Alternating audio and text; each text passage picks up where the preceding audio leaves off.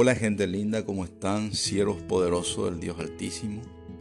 Un gusto enorme y una gran bendición estar nuevamente con todos ustedes aquí por este canal, compartiendo este audio de nuestra lección número uno, que trata del inicio de mi caminar con Dios. Empezamos a estudiar el proceso de caminar al lado de nuestro Creador.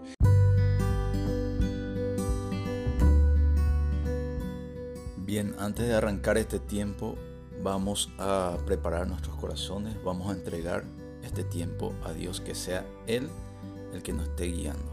Bendito Dios, te damos tantas gracias por el privilegio, Señor, de compartir y estudiar tu palabra.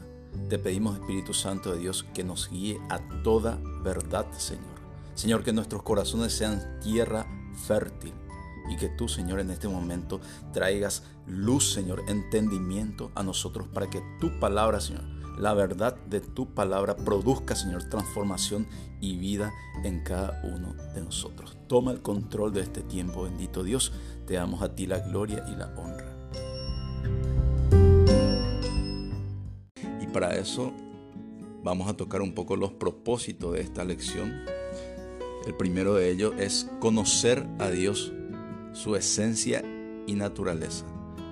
Conocer en toda su magnitud a nuestro Creador por medio de su palabra, porque como habíamos hablado en el audio anterior, Él se nos revela por medio de su palabra que es la Biblia.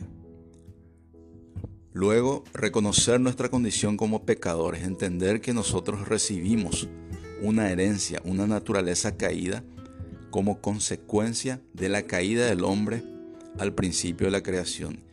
Y eso está relatado en el libro de Génesis. Y finalmente está dentro de nuestra voluntad el de tomar la decisión de hoy día arrepentirnos y volver a Dios. Porque Él no, eh, nos extiende una oportunidad el día de hoy. Porque estamos en el tiempo de la gracia. Esa gracia hasta hoy día está disponible.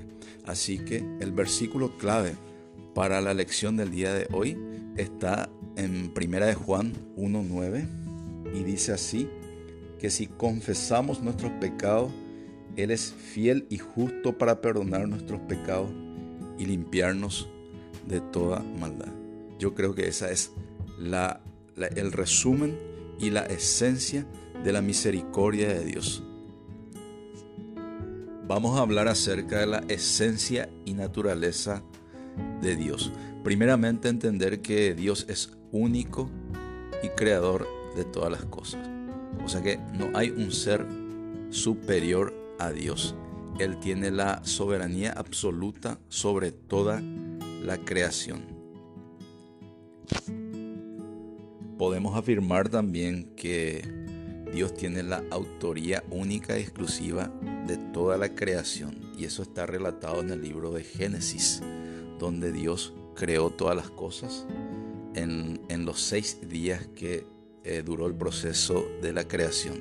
Dios iba creando, lanzando su palabra y creando las cosas. Y dijo Dios, hágase tal cosa. Y dijo Dios, iba lanzando la palabra y las cosas eran hechas. Por lo tanto, podemos decir que el poder creativo de Dios se ejecuta por medio de su palabra. Cuando hablamos de Dios, también hablamos de un ser personal. ¿Qué significa eso? Que Dios es una persona, tiene una personalidad, así como todos nosotros. Eso podemos entender mejor si consideramos eh, al hombre que fue creado a su imagen y semejanza, dice la palabra. Entonces podemos decir que nosotros somos una extensión de su personalidad, una extensión de Dios aquí en la tierra.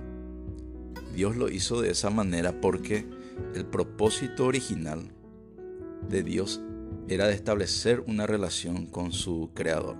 O si no, Dios hubiera creado eh, autómatas, robots, nada más ya pero él quería establecer relación, relacionarse con su creación que era el hombre. Por eso lo creó a su imagen y semejanza.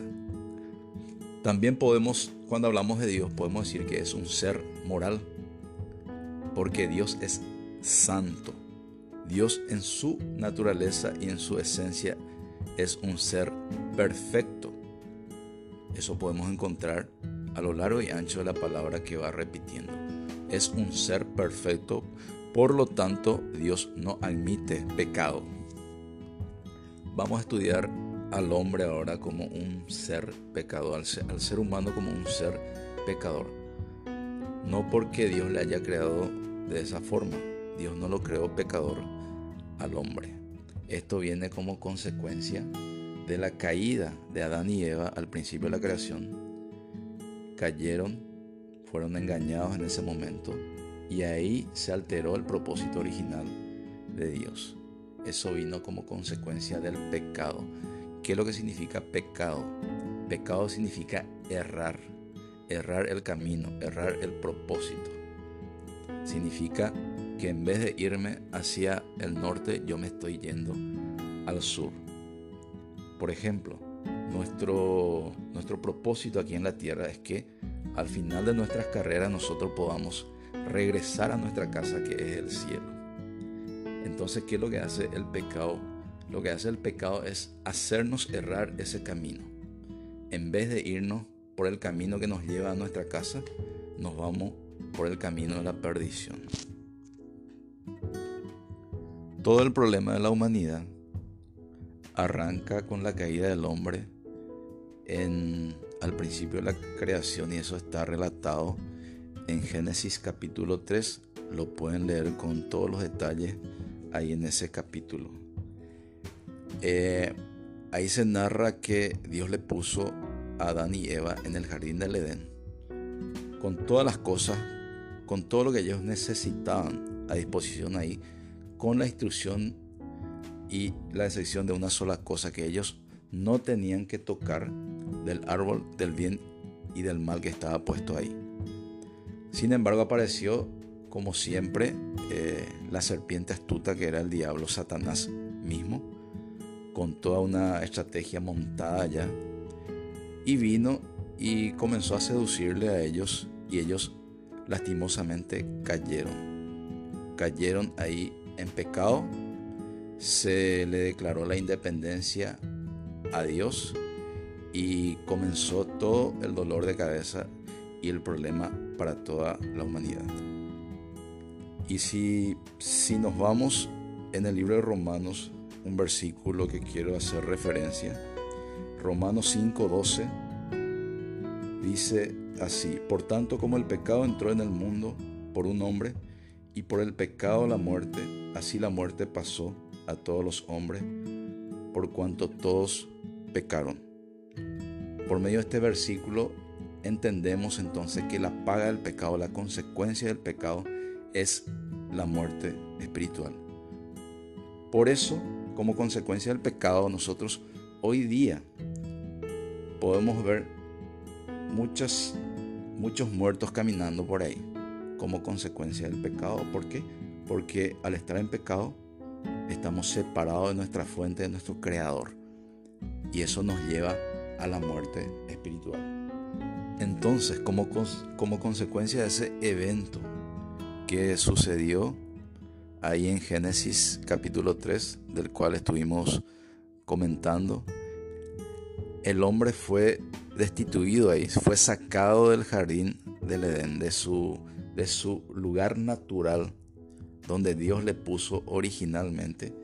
Y podemos ver eso en Génesis capítulo 3, versículo 23, dice así la palabra, y lo sacó Jehová del huerto del Edén para que labrase la tierra de que fue tomado. Literalmente el hombre fue echado de ese lugar por culpa del pecado. A partir de ahí Dios comenzó, se separó del hombre y comenzó a levantar profetas. Comenzó a levantar un solo hombre, un solo elegido para poder comunicarse eh, de, vez en cuando con su creación. Necesitaba comunicar algo, hablarle a su pueblo, entonces lo hacía por medio de un profeta. Porque el, en el capítulo 3, con la caída, él perdió su posibilidad de relacionarse directamente con su creador. Entonces, mientras tanto, eh, Dios ya estaba diseñando un plan B para que el hombre pueda recuperar su condición original. Eso lo vamos a estar estudiando más adelante en las próximas lecciones, ¿verdad? Que Dios ya en su infinita misericordia estaba preparando un plan B, porque en esas condiciones el hombre no podía, no podía permanecer porque nosotros nos fuimos creados y diseñados para vivir separados de nuestra fuente, de nuestro creador. Necesitamos reconectarnos. Por lo tanto, había ya diseñado e ideado un plan para que el hombre vuelva a recuperar su condición original. Porque originalmente el hombre fue creado con una naturaleza divina. Esa es nuestra condición original, una naturaleza divina y no una naturaleza caída.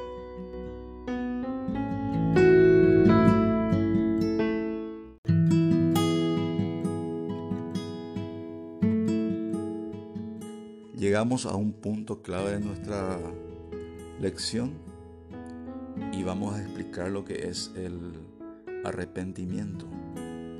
Eh, arrepentimiento simplemente significa, literalmente significa cambiar de dirección. O sea que si yo me estaba yendo hacia el sur, ahora necesito ir hacia el norte, hacia el camino de la vida, hacia el camino de la salvación. Y como dice nuestro versículo clave de esta lección, dice que si confesamos nuestros pecados, Él es fiel y justo para perdonarnos. Lo primero que necesitamos hacer es poner delante de Dios nuestros pecados, humillarnos y presentar nuestros pecados y ahí el Espíritu Santo comienza a hacer su obra de regeneración internamente. Y esto viene acompañado con un cambio de mentalidad, porque se produce una transformación dentro tuyo. A veces esto viene acompañado con sentimientos, emociones, pero ya no se trata de eso, no es lo más importante eso, porque lo más trascendental acá que internamente se está consumando un hecho fundamental, porque estás pasando de muerte a vida y se está dando un hecho que te está proyectando hacia una eternidad con tu Creador. Si llegamos a este punto y tomamos la decisión verdadera y genuina de dejar y soltar nuestra vieja naturaleza, entonces en ese momento recuperamos nuestra condición como hijos de Dios. Oficialmente arranca entonces nuestro caminar al lado del Creador arranca nuestro proceso hacia el cumplimiento de nuestro propósito, porque por delante tenemos toda una tierra prometida por conquistar. Bueno, llegamos entonces al final de nuestra lección. Espero que hayan fijado los puntos principales que hemos desarrollado aquí y espero encontrarles eh, la próxima semana aquí por el mismo canal. Así que bendiciones a todos Chao, chao.